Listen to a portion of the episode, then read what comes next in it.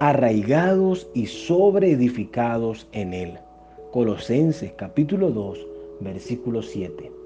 Una palabra de parte de Dios antes de dormir.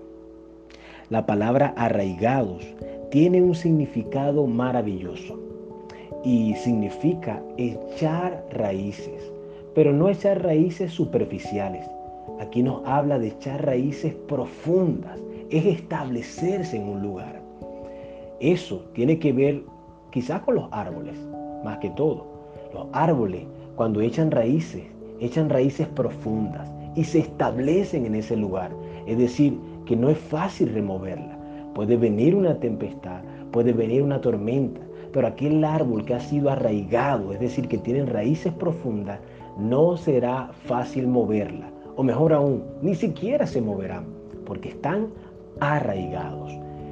Ahora, esta invitación que el apóstol Pablo nos hace en esta porción bíblica es que tu vida debe estar arraigada en Cristo Jesús.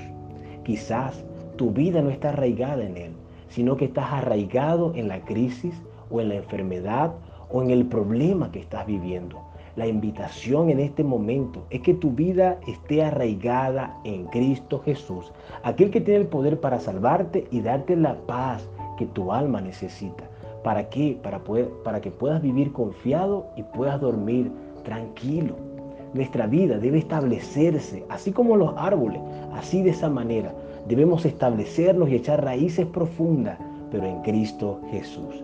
Y sabes qué? No importa la situación que venga, no importa la tempestad que venga, no importa la pandemia que venga, si tu vida está arraigada en Él, nada te podrá derrumbar, porque estarás siempre de pie, porque Él está contigo. Dios te bendiga, te habló tu pastor y amigo Jonathan Pirona, pastor de la iglesia Peniel.